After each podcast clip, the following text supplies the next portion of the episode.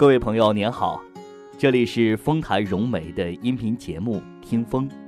今天要和您分享的是七年级语文上册的一篇文章，《走一步，再走一步》，作者莫顿·亨特。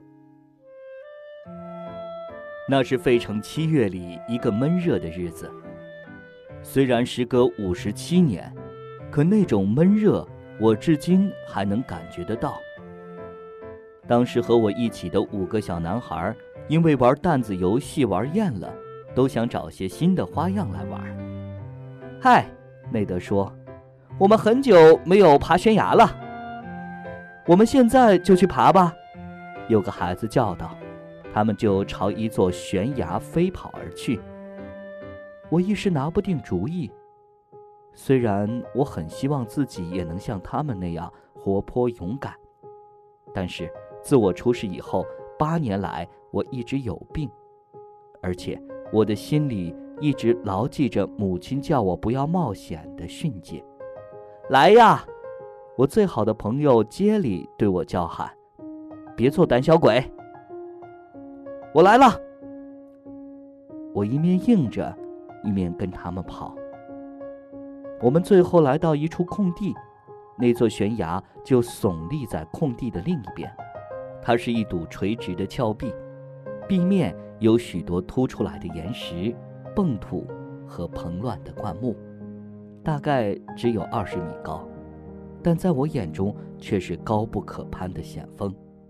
其他孩子一个接一个地向上爬，朝着一块离崖顶还有三分之二路程的狭小岩石架进发。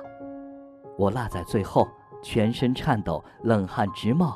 也跟着他们向上爬，我的心在瘦骨嶙峋的胸腔里咚咚直跳。我终于爬上去了，蹲在石架上，心惊肉跳，尽量往里靠。其他的孩子慢慢地向前移动，我看在眼里，吓得几乎晕倒。接着，他们又开始向崖顶攀爬，他们打算从崖顶。沿着一条迂回的小路下山回家。哎，慢着！我软弱的哀求道：“我没法儿。”再见，其中一个孩子说，其他孩子跟着也都哈哈大笑起来。他们左折右转的爬上了崖顶，向下凝视着我。如果你想待在那里，就待着好了。有个孩子嘲笑道。不用客气，杰里看来好像有点不放心，但还是和大家一起走了。我从悬崖边向下望，感到头晕目眩，我绝对没法爬下去，我会滑倒摔死的。但是往崖顶的路更难爬，因为它更陡更险。我听见有人啜泣，正寻思那是谁，结果发现。原来是我自己。时间一分一秒的过去，暮色开始四合，在一片寂静中，我伏在岩石上，恐惧和疲惫使我全身麻木，不能动弹。暮色苍茫，天上出现了星星，悬崖下面的大地越来越昏暗。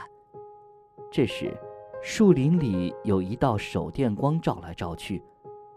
我听到了杰里和我父亲的声音，我父亲的手电光照着我，下来吧，孩子，他带着安慰的口气说：“晚饭做好了。”我下不去，我哭着说：“我会掉下去，我会摔死的。”听我说吧，我父亲说：“不要想着距离有多远，你只要想着你是在走一小步。”你能办到的，眼睛看着我手电筒的光照着的地方，你能看见下面那块岩石吗？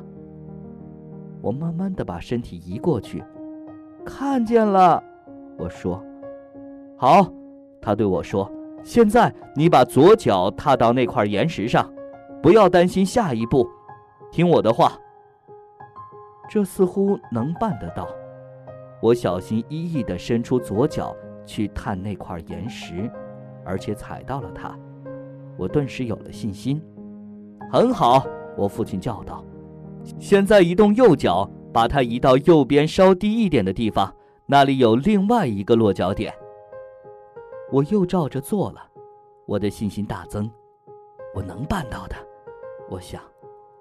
我每次只移动一小步，慢慢爬下悬崖，最后我一脚踩在岩下的岩石上，投入了父亲强壮的手臂中。我先是啜泣了一会儿。然后我产生了一种巨大的成就感，这是我永远忘不了的经历。我曾屡次发现，每当我感到前途茫茫而灰心丧气时，只要记起很久以前我在那座小悬崖上所学到的经验，我便能应付一切。我提醒自己，不要想着远在下面的岩石，而要着眼于那最初的一小步。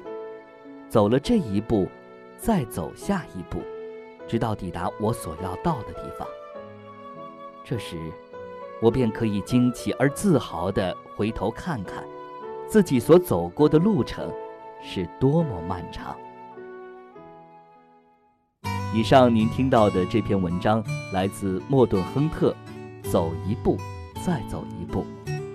感谢您收听丰台融媒的音频节目《听风》。我是主播祝贺，下次节目我们再会。